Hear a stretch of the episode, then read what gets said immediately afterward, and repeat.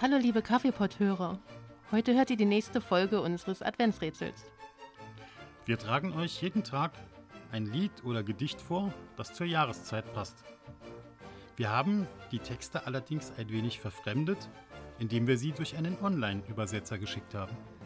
Eure Aufgabe ist es, den Titel des Originaltextes zu erraten. Schickt uns eure Lösungen auf Facebook, Twitter und Instagram. Es gibt Getränkegutscheine und Bücher zu gewinnen. Und jetzt viel Spaß mit dem Text. Ding. Leichte Verletzung. Erst, dann zwei. Sowohl drei als auch vier. Dann blieb Jesus vor der Tür stehen. Es gab ein fünftes Feuer. Deshalb schläft Weihnachten ein.